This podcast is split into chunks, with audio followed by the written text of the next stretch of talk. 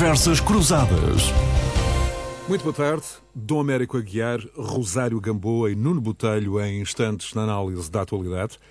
Portugal continua a ser o país do mundo com mais novos casos e mais mortes por um milhão de habitantes e os especialistas alertam para a possibilidade de se chegar à primavera com o pior resultado do mundo do acumulado e na proporção de mortes para o total da população. A trajetória da linha portuguesa, que marca os novos casos, continua visivelmente demarcada da média dos outros Estados-membros da União Europeia, mas abrandou uh, o crescimento nos últimos dias. Os próximos números, os números da próxima semana, são essenciais hum, para se perceber se esse abrandamento se consolida e, mais importante, se está início a uma tendência de regressão e de alívio da pressão das unidades de cuidados intensivos neste fim de semana com números a superar as 80 pessoas internadas em UCIs. Dom Américo Aguiar, bem-vindo. Por onde, por onde começar? Este não é, dizem muitos, o tempo do, do blaming and shaming, naquela expressão uh, muito comum em inglês. Não é o tempo da acusação, da responsabilização, mas Uh, o, o, choque da realidade interpela-nos e interpela também os decisores. Ser o pior país do mundo em uh, eh, 200 países não pode ser propriamente um dado deixado apenas à, à, à falta de sorte uh, ou a insuficiências de um conjunto de circunstâncias, um, enfim, que concorreram ao mesmo tempo. Eu diria que alguma coisa correu mal na análise da informação, na antecipação de riscos. Algo de substantivo aqui falhou. Por onde, por onde começar? Dom Américo, bem-vindo. Saudação a todos, à minha Rosarinho, ao Nuno e ao José Bastos e ao nosso auditório neste domingo.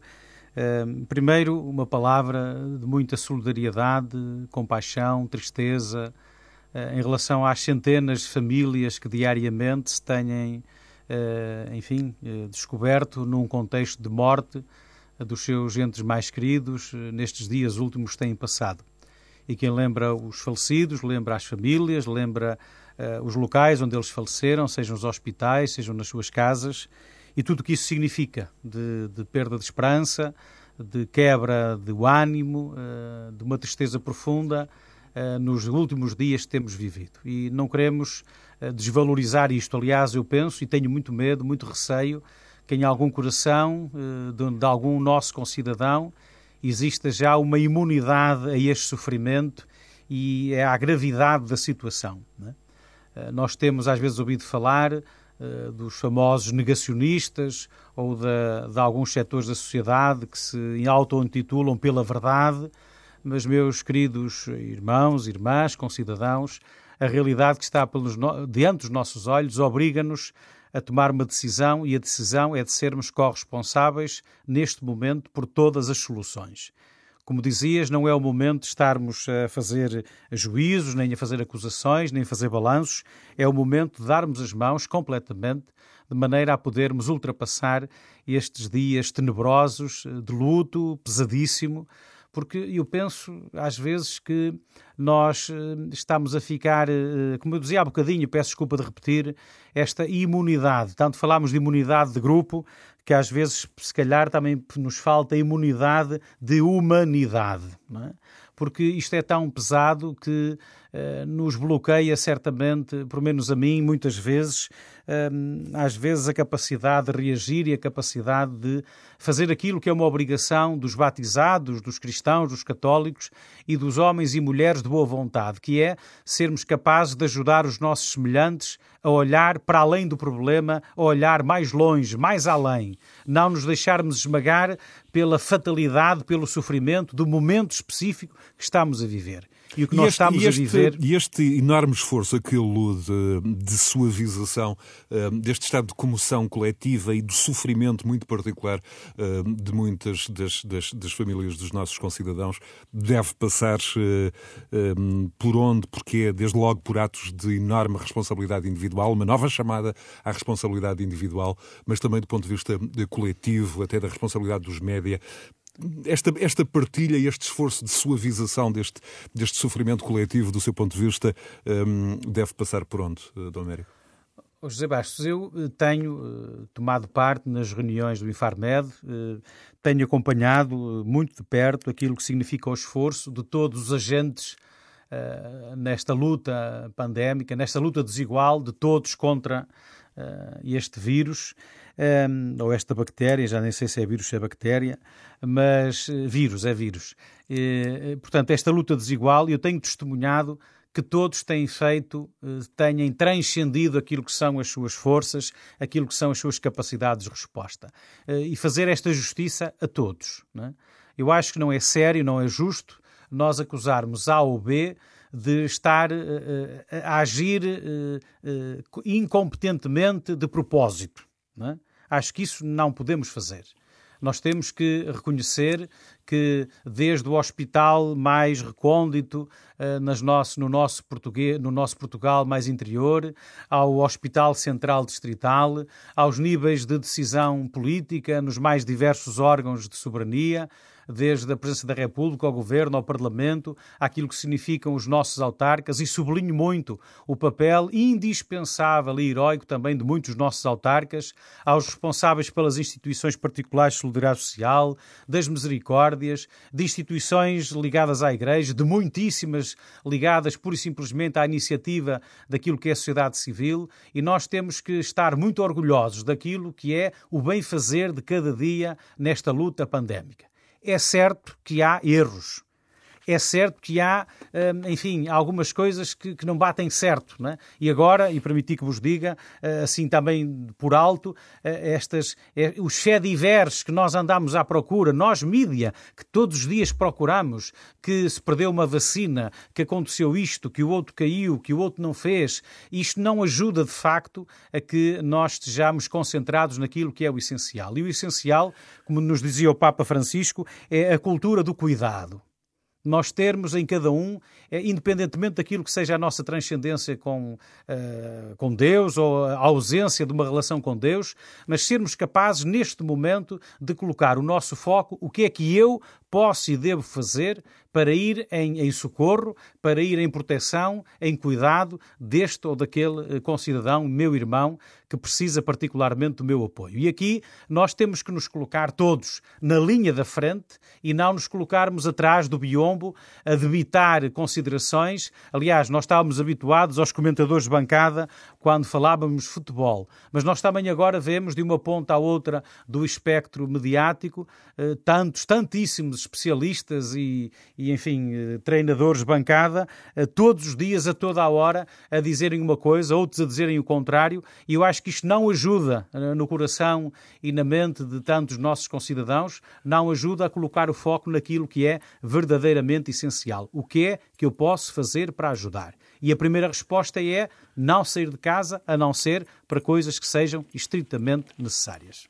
E do ponto de vista uh, dos, dos, decisores, uh, eu sei que esta é uma pergunta de difícil resposta e, sobretudo, uh, tendo até como pano de fundo o, o, que acaba de, de, partilhar connosco, mas ao não, Dom Américo, alguma incapacidade de perceber que hum, numa pandemia se deve atuar muito mais por antecipação, hum, não tanto por reação, e até podemos enquadrar aqui, e já agora peço-lhe um juízo sobre hum, a intervenção do, do Sr. Presidente da República esta semana, de uma forma muito assertiva, com um alerta, dizendo que se joga tudo nas próximas semanas, deixando ver que o confinamento dura pelo menos até final de março, e a pedir que o país todos nós, eh, nos preparemos para, para o que aí vem?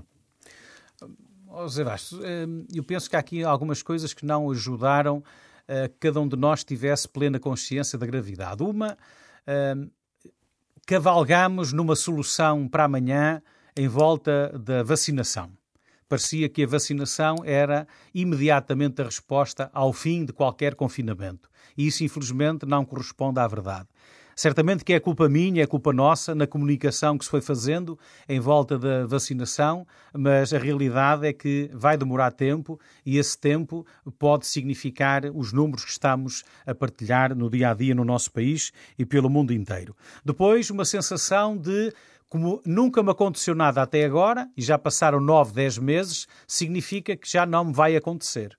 Ora, isto tudo junto eh, não ajuda. Depois, é assim, eu, eh, e permitam-me usar a imagem daquilo que eu sei, porque eu acho que não devo fazer juízos sobre aquilo que são as casas dos outros, mas no que diz respeito à minha casa e à minha experiência, eu dizia muitas vezes e digo que, eh, por exemplo, quando um senhor bispo toma uma decisão, nós temos que acreditar que ele tomou a decisão mais certa possível, com todas as condicionantes que possa ter. E só ele é que tem a informação completa para tomar aquela decisão que temos que acreditar que vem do coração, que foi validada e que é a mais correta. Ora, eu também, eh, na minha vida e nestes, nestes meses, eh, faço esse exercício de acreditar sempre que qualquer decisor, seja de nível nacional, seja regional, seja local, seja um pai de família, seja um responsável por uma empresa, que a decisão que ele toma é a decisão certa naquele momento com os dados que ele tem. Eu não quero fazer juízos sobre as pessoas, dizer que, que andou atrás do politicamente correto, que andou atrás daquilo que as sondagens porventura diziam, que teve critérios que não era o melhor de todos. Uh, isso virá ao tempo para se fazerem essas análises, essas avaliações, mas não é esse o meu papel e creio que não é o nosso papel neste momento, é de acreditarmos que o decisor político, quando tomou uma decisão, tomou a decisão certa, com os dados que tinha, para corresponder aos melhores objetivos. E justamente nessa linha uh, de juízos, não tanto sobre as pessoas, mas uh, provavelmente uh, até sobre o sistema, eu convoco a Rosário Gamboa Viva. Um, Bem-vinda. Um, como, é que, como é que olha para um, o, o, aconselhamento, a forma como ele está a ser produzido? E deixe-me dar aqui um exemplo. No final do Conselho de Ministros de 21 de janeiro, o Primeiro-Ministro foi questionado por um jornalista sobre sobre o eventual uh, arrependimento de não ter uh, fechado as escolas mais cedo e disse, uh, se bem se lembram, adotar medidas em função de dados que existem, não dos dados que existirão, nem dos que, nem dos que imaginamos que venham a existir. E de seguida, o Primeiro-Ministro referiu a incidência na semana anterior um, reduzida da estirpe britânica, justificando o agravamento das medidas com o crescimento muito significativo que esta estirpe, entretanto, passara a registar. A questão questão é, hum, Rosário, ouvirá o Governo, uh, certamente muitos especialistas de grande qualidade, como de resto uh, o testemunho uh, de Dom América Guiar aqui hum, atestava, mas falta aqui ou não um verdadeiro, uma triagem de um, do aconselhamento científico, um, um aconselhamento científico mais estruturado, provavelmente mais ágil, um sistema independente que sintetize informações, que quantifique incertezas e permita uma ação mais rápida. É esse o sentido da minha pergunta. Rosário, bem-vinda. Muito obrigada, José Bastos. Queria cumprimentar todo o auditório que nos está a ouvir e depois, de uma forma muito especial, o Sr. Padre Américo e o Nuno Botelho. Relativamente à questão que me coloca, eu acho que ela é extraordinariamente pertinente. Há, há uns dias ouvi um comentador numa das, das emissoras nacionais eh, fazendo uma, uma chamada de atenção precisamente nesse sentido. Mas deixem-me primeiro introduzir aqui uma coisa. Eh, contrariamente ao que às vezes o senso comum supõe, a ciência não é propriamente um campo de unidade. A ciência constrói-se com muitas interpretações e muitos conflitos. Há teorias que concorrem umas entre as outras.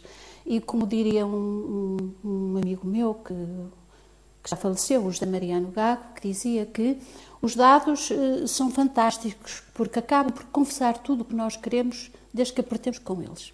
Isto é, os dados estão lá, mas as, as interpretações acerca dos dados variam muitas vezes conforme as teorias. O que é que eu quero fazer com este primeiro ponto? É chamar a atenção que dentro da ciência há conflitos acerca de teorias, de interpretações, de análise de dados. A ciência não é um campo consensual. Ora, e aqui chegados podemos falar do outro aspecto que foi o sentido da sua questão. Eh, muitas vezes aquilo que esse comentador que eu comecei por citar referia em relação ao que acontece no Infarmed, onde eu nunca estive, dizia que muitas vezes aparecia um, um conjunto de explicações de diferentes correntes. E muitas vezes a informação não aparece tratada condensada, já digamos devidamente consensualizada entre as equipas científicas, de forma a informar a decisão do decisor.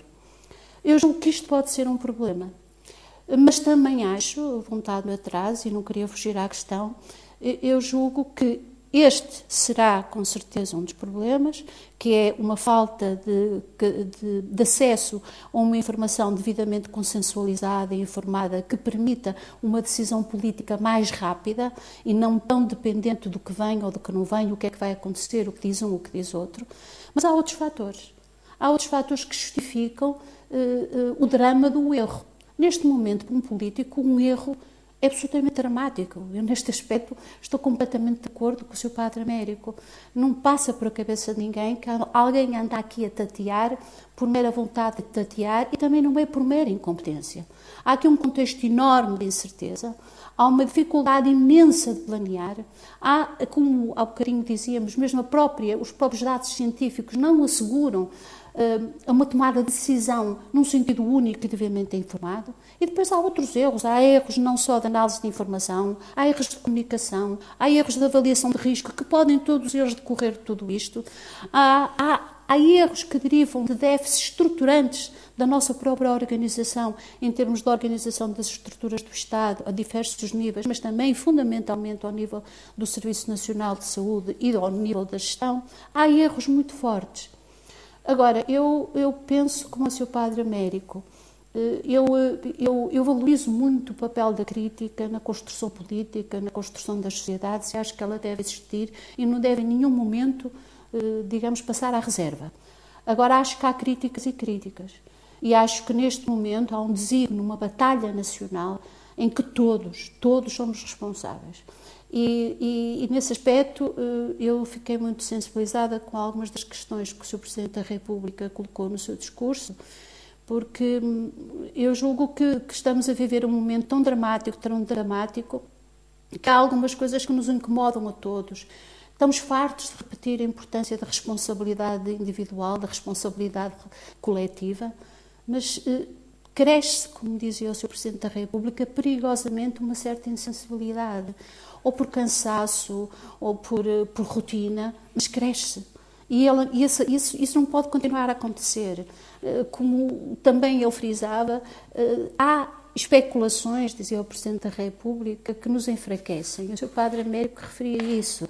Há um conjunto de fé diversos, o correr atrás da notícia, do pequeno facto, o correr atrás da intriga, daquilo que não corre bem, em vez da mobilização, neste momento, daquilo que é necessário que nós todos possamos fazer para combater, provavelmente, aquela que é a mais dura batalha das nossas vidas. Das nossas vidas, seguramente. recordar eu gostava de recordar que isto não é só uma questão sanitária. Eu acho que é preciso que as pessoas pensem que a pandemia é uma pandemia económica e social.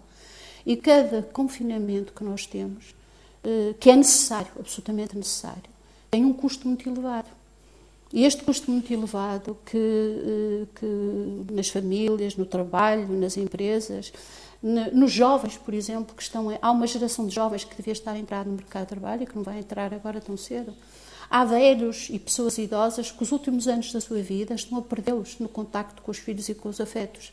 Isto é uma coisa absolutamente, absolutamente dramática. E é dramática em termos económicos. Nós estamos todos à espera da bazuca.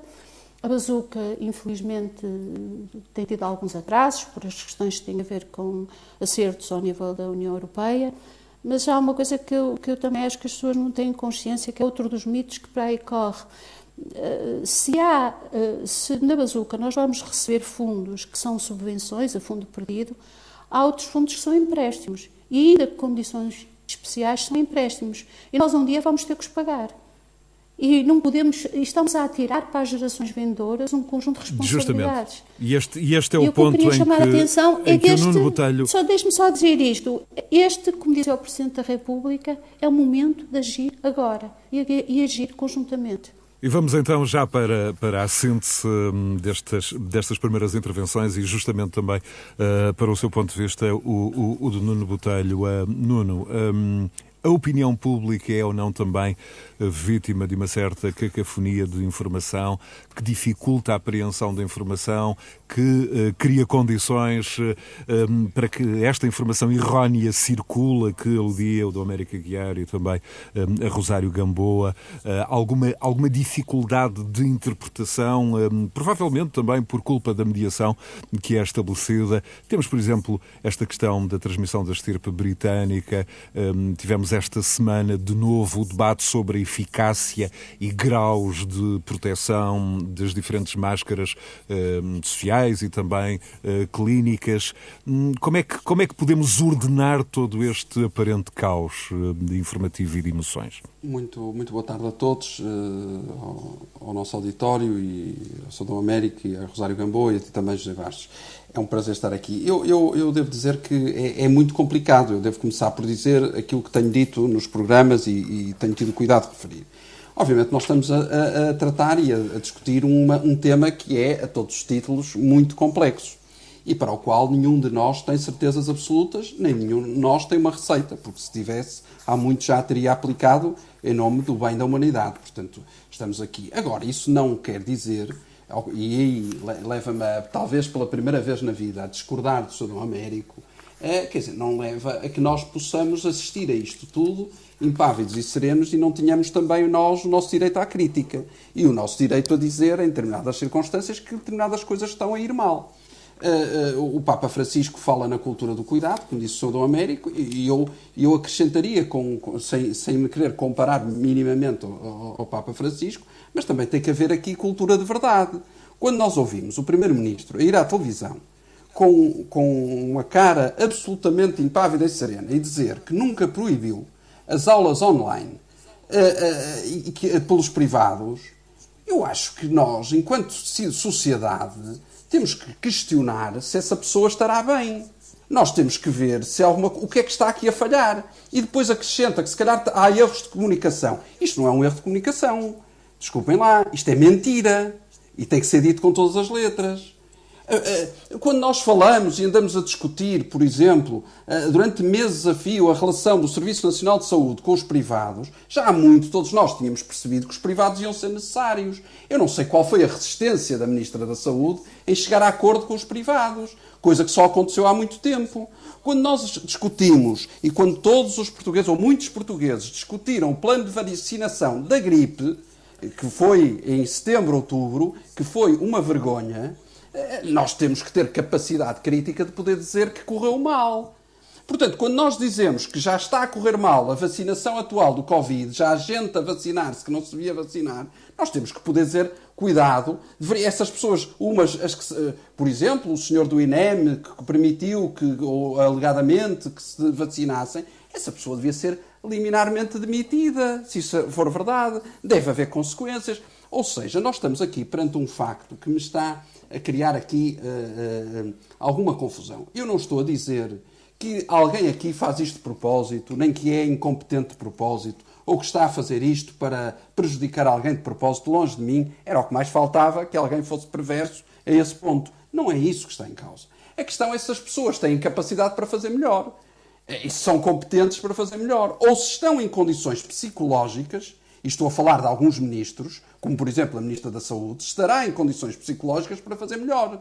Se não será chegada a hora do Primeiro-Ministro olhar para esta situação, e tenho falado aqui de outras vezes, para, por exemplo, olhar para isto de outra maneira e pensar: não, quem é no governo a pessoa mais habilitada para neste momento coordenar isto como se de uma guerra se tratasse?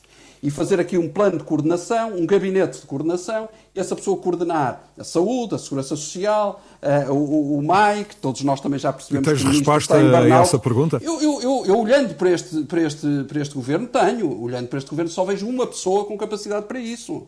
Que é o melhor ministro que nós temos, que por acaso também está debaixo de fogo, mas eu não o vejo uh, sussurrar. Eu não o vejo sequer pestanejar que é o ministro Pedro Cisa Vieira, que, não, que, tirando a ministra da Saúde, é o ministro imediatamente a seguir debaixo de fogo. Porque, como disse muito bem a Rosário Gamboa, isto não é uma questão só pandémica, é também uma pandemia económica. E o ministro, e eu sou testemunha disso, tenho dito e, e vou tornar a dizer, não me custa dizê-lo, tem sido inexcedível na forma como tem acudido às situações e, e, e muitas delas bem complexas, porque, porque o país também vive uma pandemia económica. O ministro Cisa Vieira, desse ponto de vista, parece-me a única pessoa neste momento para agarrar o barco e levá-lo a bom porto.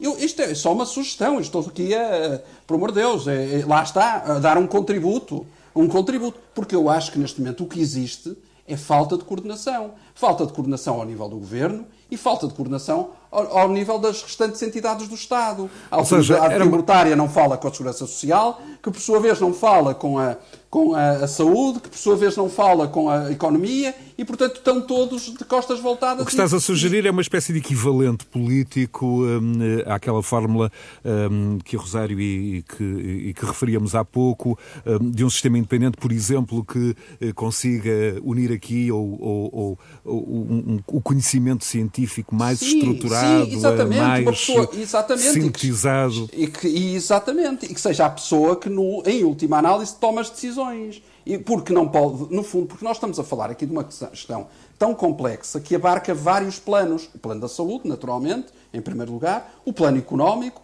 o plano da segurança social e do trabalho, questões laborais, questões de, de administração interna e de segurança, questões eh, de defesa, questões. É, é Nuno, de facto, Nuno deixa-me introduzir aqui para, para a tua análise. Que, Deixa-me introduzir aqui para a tua análise um exemplo concreto, eh, este exemplo da, da estirpe britânica do vírus. Sim.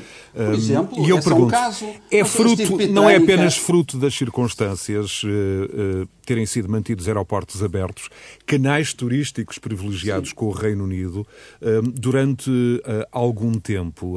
isto, é fruto, isto é fruto de uma atitude política, uma decisão política, justamente. Foi, foi. E quando se falha foi. nestas decisões, pois, a economia é, ressente-se. Ressente-se, ressentimos todos. É, mas repare, é, eu penso que foi a 20 ou a 18 de dezembro, por volta dessa altura, que Boris Johnson, Angela Merkel e, e, e, Emmanuel Macron. e Macron, Macron desculpem, uh, tomaram a decisão de suspender, entre aspas, o Natal nos respectivos países por causa da estirpe britânica. Nuno, e temos altura, então que... E na altura, António Costa parece que não, não, não tomou conhecimento. Temos desta semana foi a decisão. há uma semana. Justamente, temos desta semana dizer, a decisão alemã e vai à televisão de proibir. Dizer isto. Ora, quando isto acontece, desculpem, há que haver aqui uma cultura de verdade. E de verdade e ao mesmo tempo de responsabilização. A pessoa que diz isto tem que dizer: não, eu falhei perante isto. Não tem mal nenhum, no sentido em que não é por isso que eu acho que a pessoa é pior pessoa por isso, ou mais incompetente. Porque neste caso eu acho que todos nós temos direito ao erro e o próprio Primeiro-Ministro tem direito ao erro. Mas não Agora, há aqui também um fluxo é vertiginoso de, de, informação, Nuno? Por exemplo, ainda temos esta semana, temos há três dias, a decisão alemã Sim. de proibir voos de Portugal. Sim. O próprio governo britânico havia bloqueado há três semanas atrás Sim. os voos de Portugal com o argumento, hum, não sei se, se te lembras, da estirpe brasileira. Na altura, o ministro Augusto Santos Silva insurgiu-se. Um, insurgiu-se. Um... Voltamos ao mesmo. O que é que este diga? Que é que este diga? O que achas desta é, questão é, e, da, e, da, velocidade de, de tomada de decisão? Falta de noção, eh, uma oportunidade, perdeu uma oportunidade para estar calado, mais uma, o ministro eh, Santos Silva, e portanto eu acho que isso já não me, também não me, não me admiro muito. Portanto, eu acho que desse ponto de vista, os portugueses assistem a isto e, e, que, e que juízo fazem? Que juízo fazem? Que as coisas estão a correr bem e que o, o governo está a fazer o melhor que pode? Então, diz, diz, como diria o povo, pode pouco.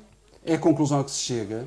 Rosário, Portanto, o que eu digo que... É, é, que é dada a hora, uh, então, de entregar isto a quem, pelos vistos, sabe mais. Esta é a sugestão que eu deixo aqui. E o meu comentário vai nesse sentido. Esta nota é para ajudar, é construtiva. Eu acho é que estamos a chegar a um ponto em que temos o governo em burnout.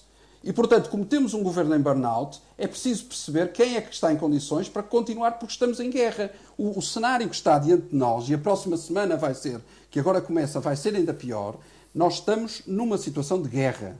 E, portanto, ah, eu relembro as pessoas que nos estão a ouvir que morreram já mais pessoas de Covid em Portugal do que na guerra do ultramar. E, portanto, ainda vão morrer muitas mais. E, portanto, eu acho que as pessoas têm que perceber da importância e da gravidade da situação. Aliás, desse ponto de vista, também concordo que o, o discurso do Sr. Presidente da República esta semana foi bastante eloquente desse ponto de vista. Ou seja, é preciso, de facto, termos todo o juízo, estarmos em casa, uh, uh, e, e, tomarmos todas as medidas para que isto não, isto não se alastre. Agora, eu acho que o Governo também tem que fazer a parte dele. A cultura do cuidado, que o Sr. Américo falou e muito bem, também se aplica ao Governo. O Governo também tem, tem que ter cultura do cuidado com o próprio povo. E, portanto, desse ponto de vista, isto é para os dois lados. E é aí que eu me insurjo. E é aí que eu acho que as coisas não estão a, a ir no, no, rumo certo. Julgo que a Rosário Gamboa de, fazia aqui uma, uma interpelação ao, ao, ao, ao Nuno Botelho.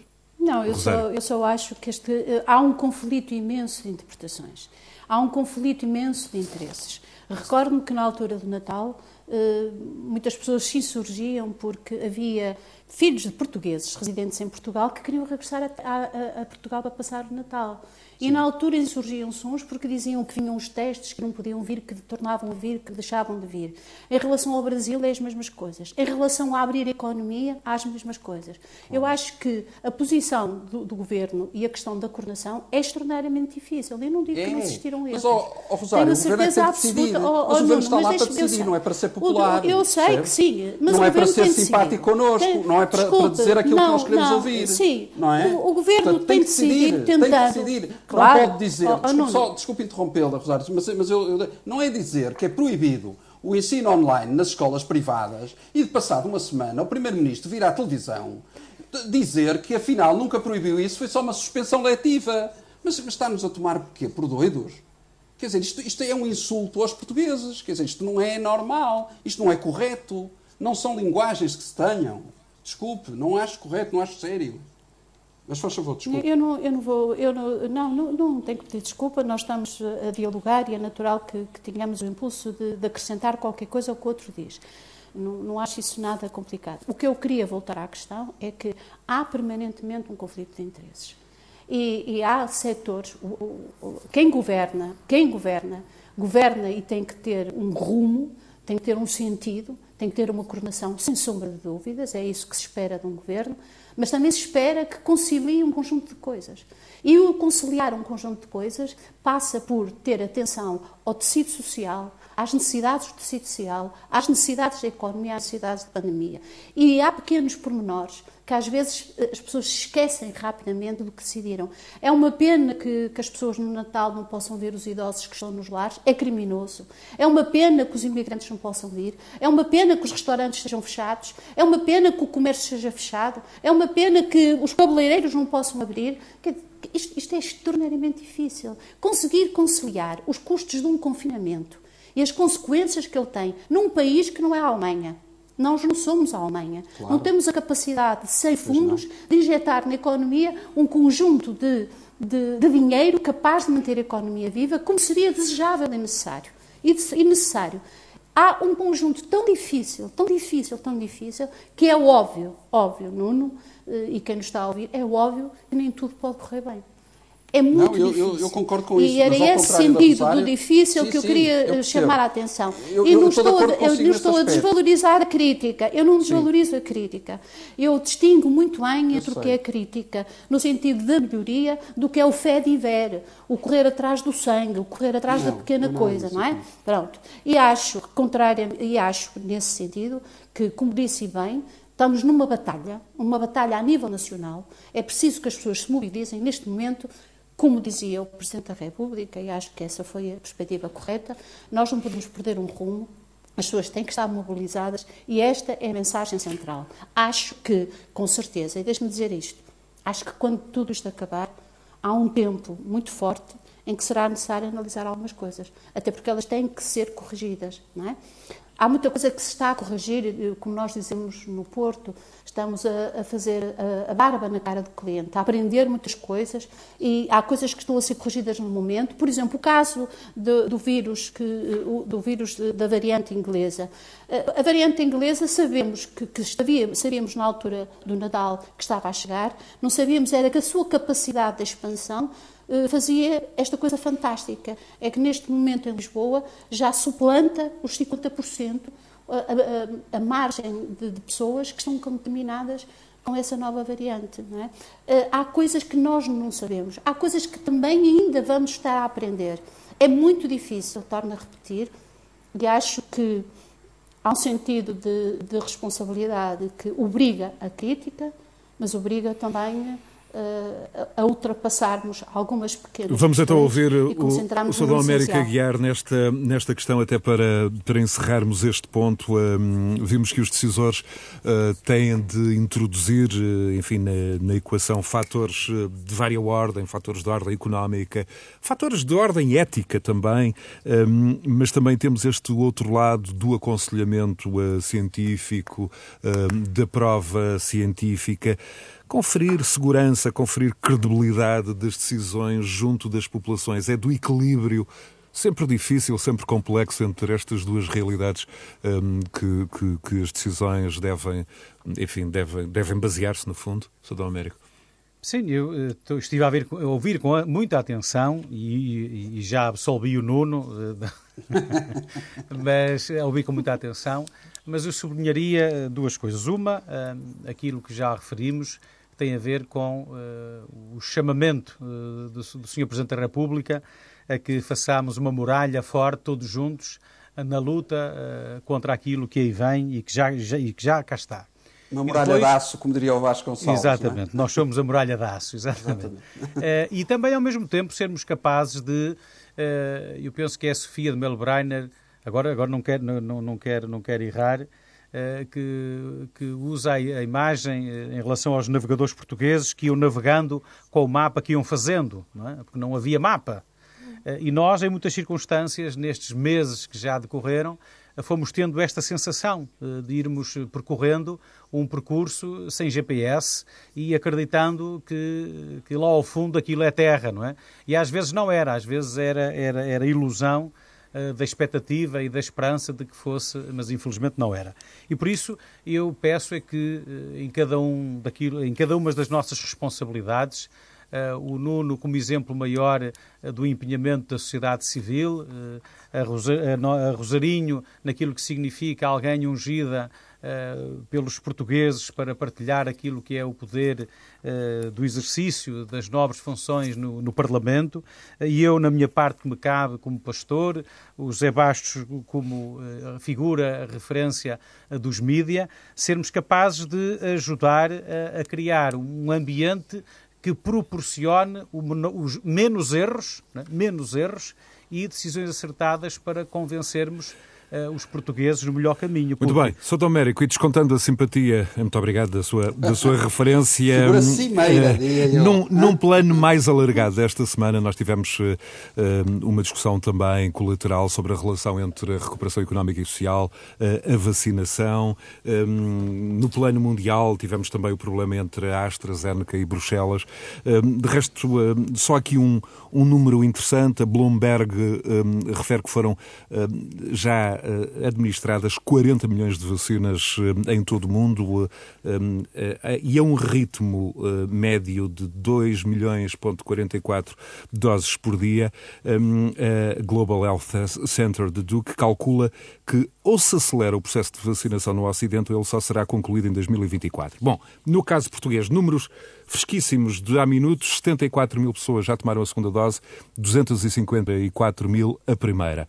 Temos para a semana a, a proteção dos idosos a avançar, temos também a inoculação do grupo de pessoas com mais de 50 anos uh, e doenças de risco, Sr. Dom Américo, como é, que, como é que olha para esta questão, uma das que dominou a semana e, sobretudo, também com esta, com esta componente das vacinas para titulares de órgãos de soberania e uh, linha da frente? Olha, em primeiro lugar, uh, trazer as palavras do Papa Francisco nunca são demais de termos o cuidado de fazer chegar a vacina a todos os povos, aos mais pobres, aos mais longínquos, a todos. Que a vacina não seja um privilégio uh, de apenas de alguns povos mais ou menos desenvolvidos.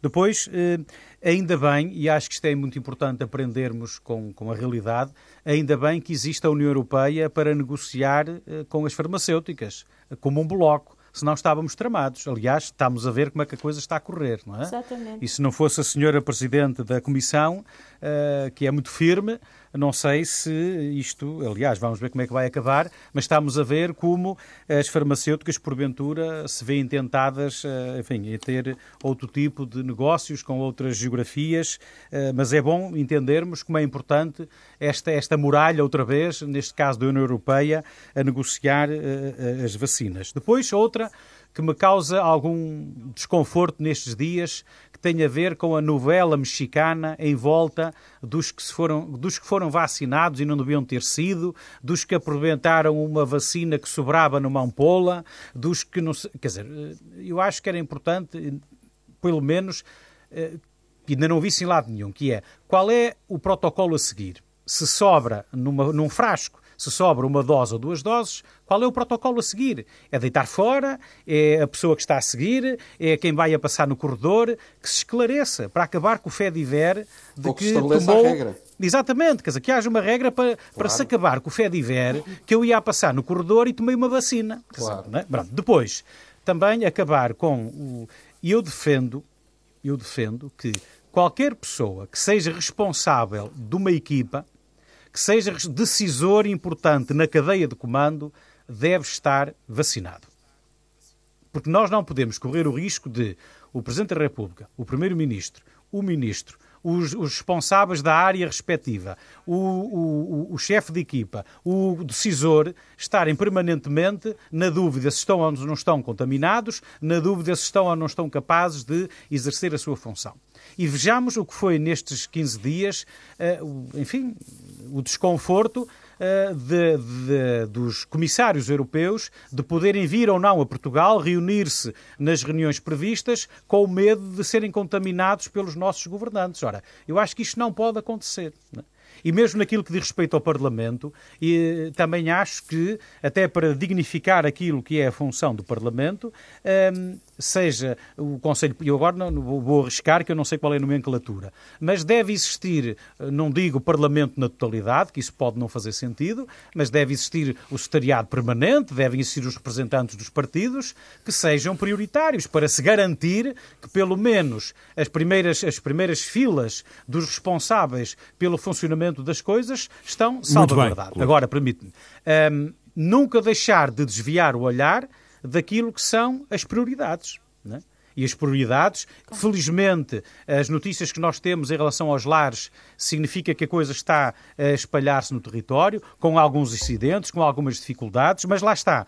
Aquilo que o Nuno e a Rosarinho diziam, eh, nós, infelizmente, o que nos chega com mais facilidade é o corre mal. É? Às vezes não chega tão depressa ou não temos tanta apetência àquilo que são os relatos do que está a correr bem. E nós temos que acreditar que, lá está, no terreno, que todos estão a fazer o melhor possível para que a vacinação corra uh, da melhor maneira. Isso é um bocadinho o feedback que nós queremos e desejamos que aconteça, mas depois vamos ouvindo naquilo que são as notícias, naquilo que é uh, o escrutínio que os mídia fazem, os acertos que são necessários fazer. Agora, a tal equipa técnica a, a quem as autoridades delegaram a responsabilidade de elencar prioridades, de as partilhar, eu acho que tem que estar mais em cima dos acontecimentos para impedir estas discussões de café à volta de quem é que deve tomar a dose de vacina que sobrou, se o senhor padre, se o presidente da, se o provedor da misericórdia, se o senhor presidente da junta,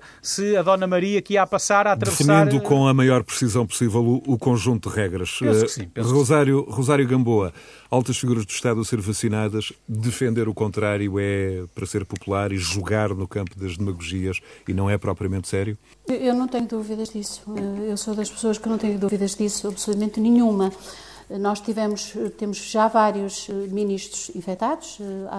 Ontem a senhora ministra do Trabalho da Segurança Social estava no Parlamento pela primeira vez depois de ter estado infectada durante não sei quantos dias e com, e com algum mal-estar grave. E, eu entendo que nós não podemos responder ao populismo que desvaloriza completamente a função dos políticos e os transforma rapidamente em corruptos e ladrões, eh, assumindo exatamente uma resposta populista e envergonhada.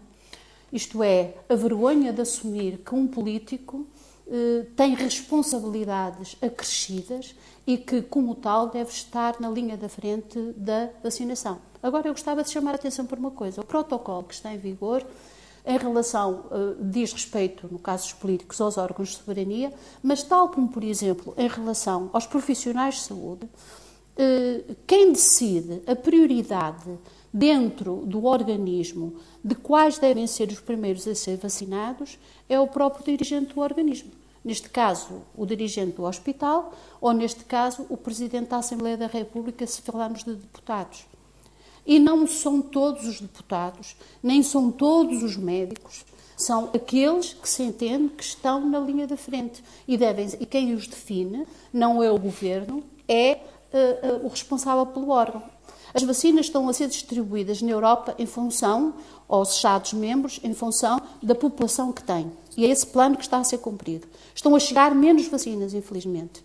Há um lobby, de facto, a funcionar eh, em termos do, do que têm sido as farmacêuticas. Eh, tenham atenção que, por exemplo, a Pfizer eh, vendeu a Israel um preço quase o dobro das vacinas que a Europa comprou, com mais 25%. Israel, que neste momento tem já vacinado 23% da população, justamente. Claro, claro que tem neste momento. Comprar a Pfizer com um preço por unidade a 25 euros superior ao valor e, e, e outras coisas, com um negócio em termos dos dados que tem acerca do seu próprio sistema de saúde.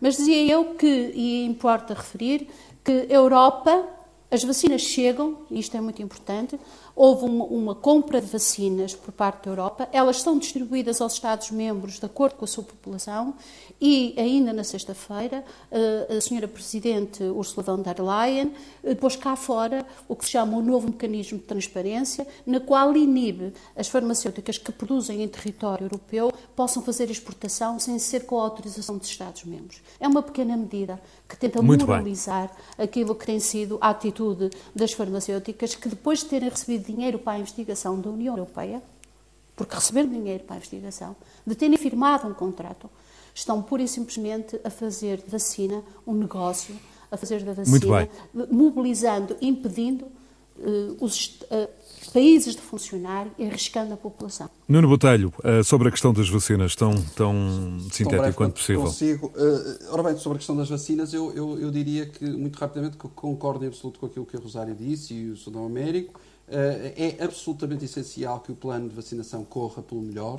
Vejo com muita preocupação todas estas questões relacionadas com a AstraZeneca e com a Pfizer e com as dúvidas sobre as quantidades de vacinas que chegam uh, uh, aos, aos, países uh, europeus.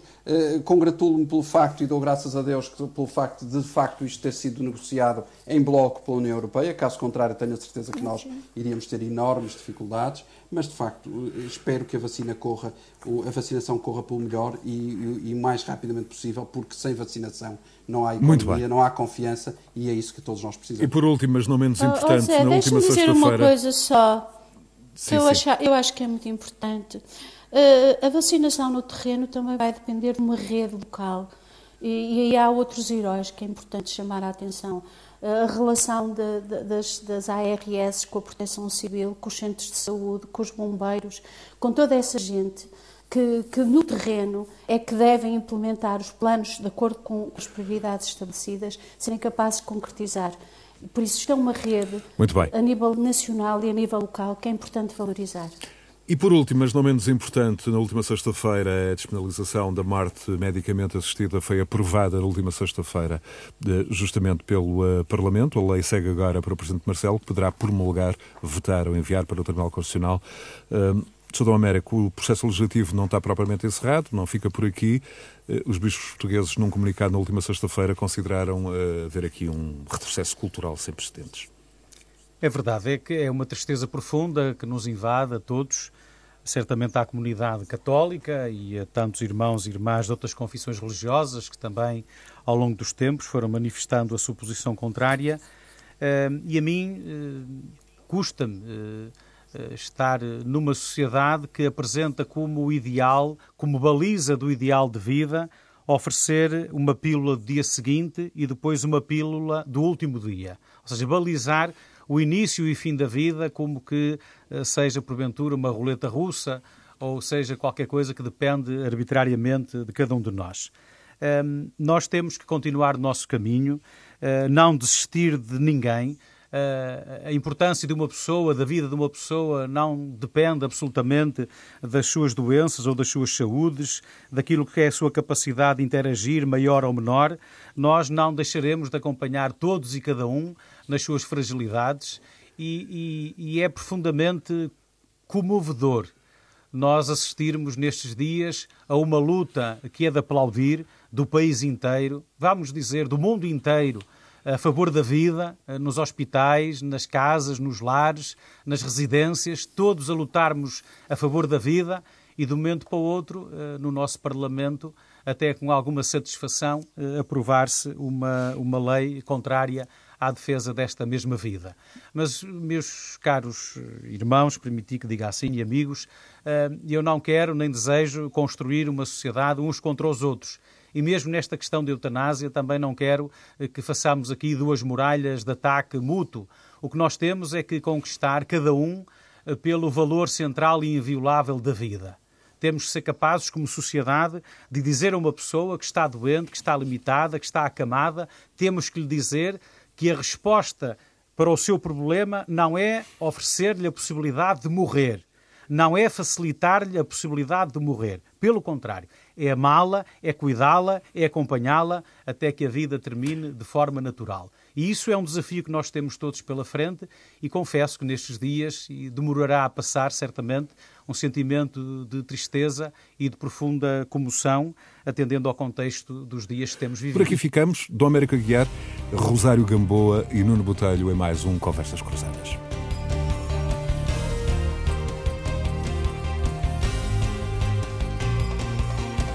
Conversas Cruzadas.